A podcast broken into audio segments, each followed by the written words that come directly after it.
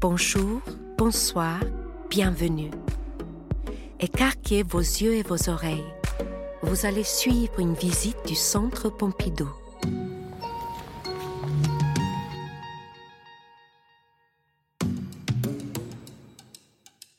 Aujourd'hui, nous sommes dans l'exposition Gérard Garouste, en compagnie de l'artiste, qui nous emmène dans son univers de contes, légendes et mythes religieux. Il nous parle de sa peinture, des grands thèmes qui la traversent, ainsi que des figures qui lui tiennent à cœur. Depuis le classique et l'indien avec lesquels nous commençons le parcours, au clown blanc et l'Auguste avec qui nous finirons. Bonne écoute, bonne visite.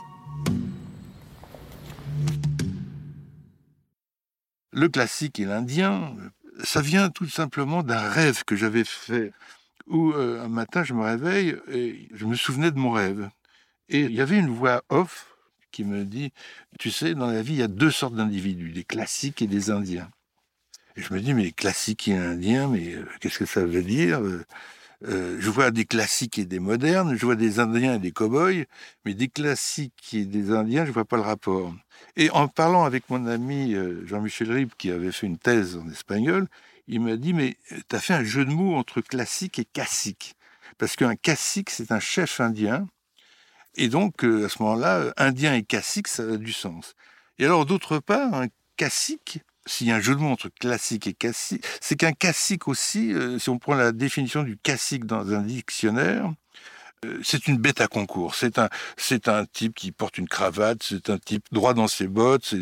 C'est, le contraire de l'Indien, justement. L'Indien, c'est, c'est le personnage un petit peu euh, bizarre. Est-ce qu'à une époque, on appelait ça des Apaches euh, Mais ce qui les caractérise, c'est que le classique, il est dans la rigueur, il est apollinien. Et puis l'Indien, il est dans l'intuition, il est dionysiaque. Alors évidemment, le comble du classique, c'est euh, c'est un, un, personnage, faut bien le dire, assez, pénible. Euh, encore, une fois, c'est une sorte de président, un président, c'est. Et un Indien, ben, le comble d'un Indien, c'est un fou. Il y a un thème qui revient dans l'exposition, c'est le rapport entre le fou, le prophète et l'enfant. Tout d'un coup, on arrive au deuxième salle, et puis là, on tombe sur des tableaux avec des titres qui correspondent à la mythologie grecque. Pourquoi? Pourquoi la mythologie? Pour plusieurs raisons. La raison essentielle, c'est que de toute façon, on a vu dans les premières salles qu'on parlait du classique et l'indien. Donc d'emblée, on est dans mon univers, euh, où mon enfance est très présente, c'est-à-dire la Bourgogne. Autant euh, mon enfance avec mes parents était, était très classique et très pénible, il faut bien le dire. Autant mon enfance en Bourgogne avec un oncle un oncle alcoolique, un oncle génial, un oncle qui faisait de l'art brut et qui m'a appris à peindre d'une certaine manière, qui m'a appris son art, eh bien, dans cette Bourgogne qui faisait peur, où il y avait un puits qui était ensorcelé, parce qu'il y avait euh, une autre époque, il y avait une femme qui s'était euh, suicidée dans le puits. moi, quand j'allais chercher de l'eau pour ma tante euh, en, hiver et qu'il fallait dans, ce trou noir puiser de l'eau, vraiment, moi, j'étais aujourd'hui, si j'en parle, c'est parce que pour moi, c'est ça le Moyen Âge. Enfin, vraiment, c'est, on est, j'étais dans un, un conte de fées. Et je, en tous les cas, je disais pas à l'époque que j'étais dans un conte de fées, mais la peur que je ressentais, c'était vraiment la peur qu'on voit dans les contes de fées. Et donc, cette ambiance de, de conte, c'est de Moyen Âge, c'est pour moi toute la Bourgogne que j'adore.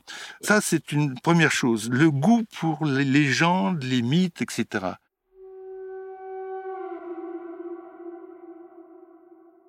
Mais maintenant, autre chose, c'est que là, dans cette période-là, je sortais des beaux-arts, mais j'ai strictement rien appris aux beaux-arts.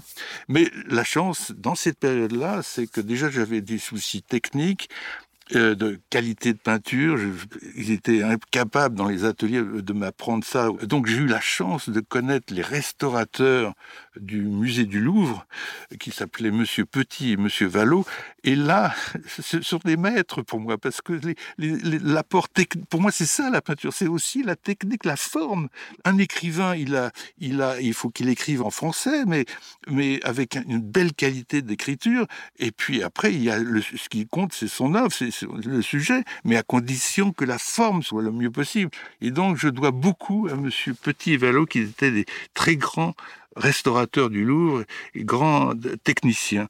Mais il y a un rapport entre le titre, le texte, dont je vais me servir par la suite. Là, il y a un rapport euh, qui va faire euh, tout mon métier. C'est-à-dire, euh, je ne suis pas écrivain, je ne suis pas musicien, mais la peinture offre cette qualité-là, c'est qu'elle donne une image, elle fait écran elle fait écran, je dis bien écran, c'est-à-dire elle pourrait dire qu'elle c'est un écran comme au cinéma, c'est qu'elle donne à lire quelque chose, mais en fait elle cache le sens du tableau. C'est-à-dire en fait c'est un, gros mensonge. D'ailleurs je suis pas le premier à le dire. Ce sont des mensonges, mais où le menteur dirait qu'il est menteur. C'est-à-dire est-ce qu'un menteur qui dit qu'il est menteur, est-ce qu'il dit la vérité?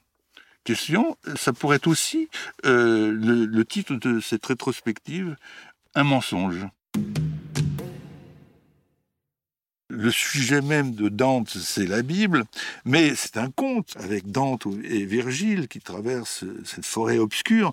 M'impliquer complètement dans la divine comédie, ça a été vraiment une, une espèce de jouissance à représenter des moments très forts, par exemple dans les enfers. Ce que j'aime beaucoup dans les enfers, qui peut, qui aide un peintre dans son propos, c'est que Dante plus il est précis euh, dans les tortures, dans les euh, supplices des âmes damnées, comme ça, plus il est précis, plus on n'y comprend rien et plus on rentre dans l'abstraction. C'est-à-dire, il y a un paradoxe, plus Dante se donne, moins il en donne, en fait.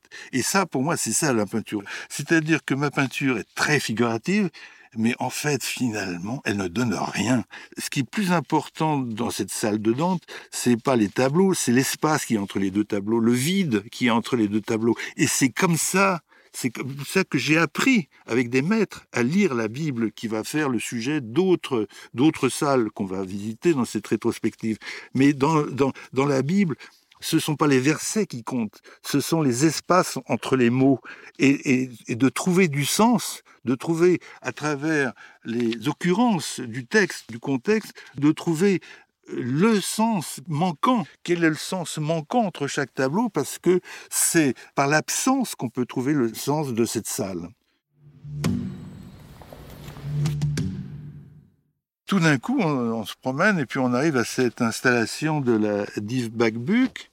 Là aussi, une chose importante qu'on a repérée déjà dans l'exposition, c'est que que ce soit pour notre euh, Sainte Thérèse d'Avila comme pour euh, Dante, euh, c'est que ce sont des auteurs qui frisent la catastrophe. Hein. Ce sont des auteurs qui sont très critiqués par l'Église à l'époque, bien sûr, plus maintenant, mais Rabelais, lui aussi, il a failli euh, passer au bûcher s'il n'y avait pas eu son pote euh, évêque de je sais plus quoi qui l'a protégé. Mais sinon, Rabelais, c'était le bûcher.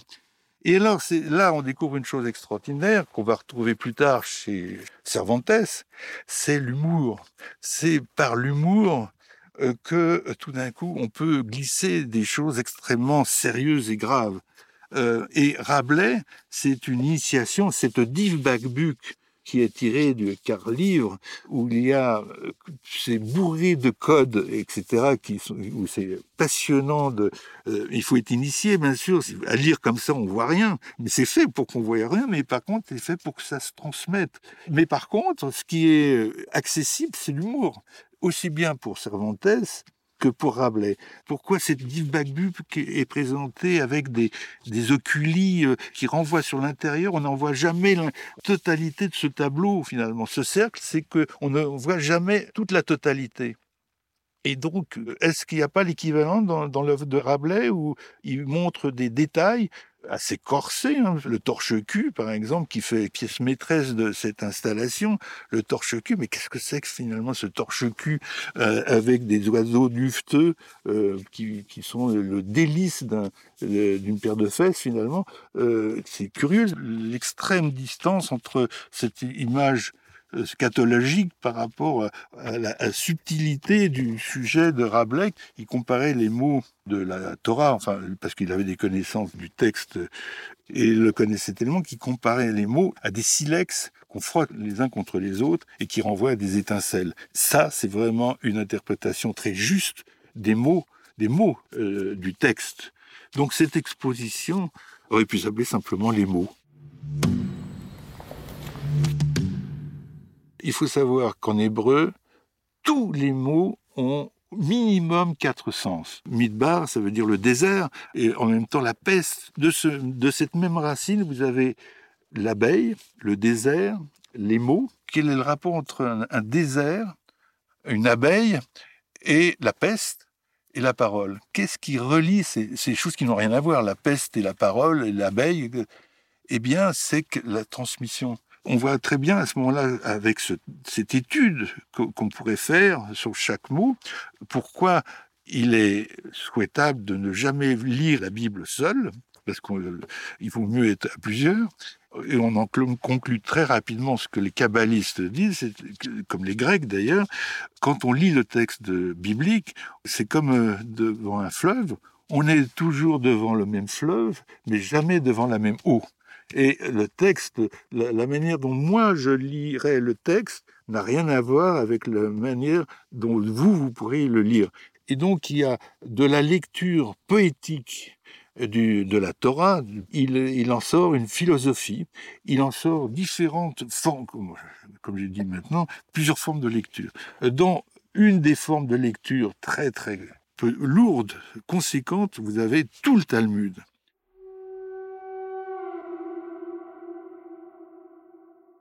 Si par exemple on s'attarde un peu sur euh, l'ânesse et la figue, qu'est-ce que ça vient foutre l'ânesse et la figue? Et En effet, dans le tableau, on peut voir une ânesse et puis des figues. L'ânesse, là, d'abord, c'est pas évident que c'est une ânesse, on peut croire que c'est un homme, mais enfin, bon, le titre nous dit que c'est une ânesse. Elle bouffe des figues, elle a l'air très heureuse, elle sourit, elle se marre. Eh bien, euh, pourquoi l'ânesse et la figue? Parce que à un moment donné, dans le Talmud, j'avais étudié avec euh, mon maître, qui était à Roche à l'époque, à un moment donné, on fait un commentaire sur le Talmud et on voit la définition de l'ânesse, enfin le commentaire sur l'ânesse d'une part, et puis tout de suite en dessous, le, commentaire sur la figue. Et je me dis, mais c'est quand même bizarre la logique du Talmud. Pourquoi c'est pas par ordre alphabétique? Aton et Théna, c'est deux mots totalement différents. Il n'y a aucun rapport entre Aton et Théna, l'ânesse et la figue. Mon maître me dit, mais dans Aton et Théna, tu n'entends pas un son euh, à peu près pareil, Aton et Théna? Je dis, ah oui, Aton, Théna, oui, il y a quelque chose. Je dis, voilà, c'est tout, il faut pas plus que ça, il faut, il faut un son. Euh, euh, rien que pour un son comme ça, il ça vaut le coup d'associer ces, ces deux idées de la figue et de la nesse, et tout d'un coup, il y a un commentaire, il y a un commentaire totalement délirant au sens proche, je veux dire, on n'est plus dans la lecture, on est dans le délire, d'associer la nesse et la figue, et je trouve ça, à lire ça, commenté par mon maître, je trouve ça tellement fou et, génial et beau et poétique, poétique, poétique. Puis tout d'un coup, on tombe sur Zeugma, maintenant, à, se balader dans l'exposition. On va voir que c'est la suite logique de ce qu'on vient de dire sur l'ânesse et la fille. Parce que Zeugma, d'abord, c'est un mot grec, ça veut dire le pont, en fait, entre deux rives.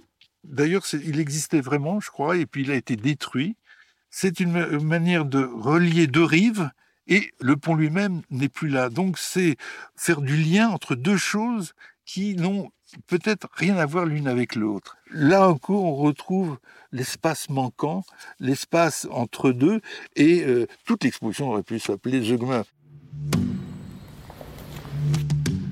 Donc tout d'un coup, dans cette salle, il y a la présence de mes trois maîtres, justement, dans une lecture qu'on va retrouver dans le triptyque. Évidemment que la pièce centrale, c'est le triptyque qui s'appelle le banquet. Il faudrait donner trois, trois noms à chaque volet de ce triptyque.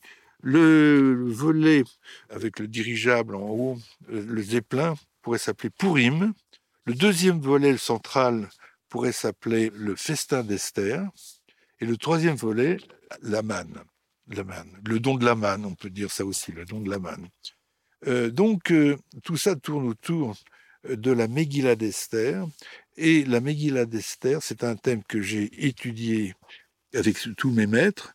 C'est un conte, une histoire qui commence plutôt bien, et puis tout d'un coup, ça commence à tourner euh, au drame. Ça a failli être un génocide, premier génocide de, l'histoire, et puis finalement, renversement de situation, et, tout se termine bien. Et donc, ça, c'est un premier niveau de lecture, comme ça, ça se raconte. Rien que le fait que ça se raconte, c'est donc qu'il y a des mots.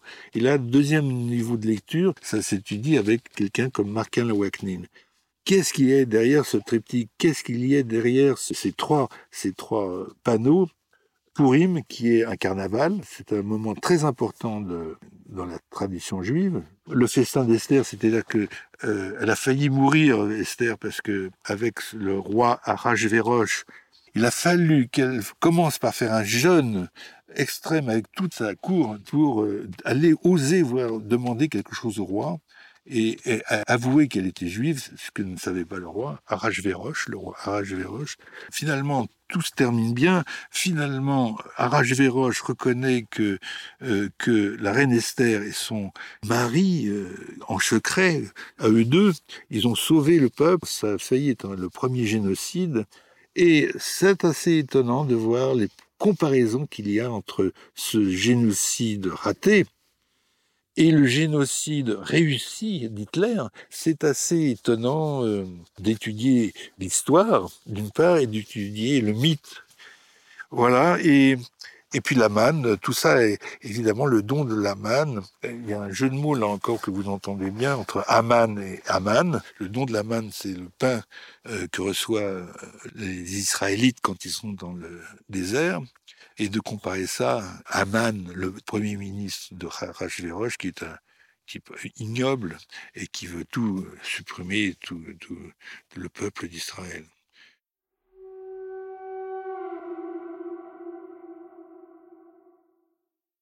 Une chose, vous savez, c'est souvent on prend ça comme exemple, c'est le jeu d'échecs. Parce que le jeu d'échecs, vous avez un échiquier avec son, nombre de cases très précis, et puis un jeu infini de, combinaisons, eh bien, il faut savoir que ces maîtres travaillent le texte comme ça, sans rajouter un iode, comme il est dit dans les évangiles. On ne modifie pas euh, ce qui est écrit, on ne modifie pas les lettres, mais par contre, on fait des combinaisons avec cet échiquier.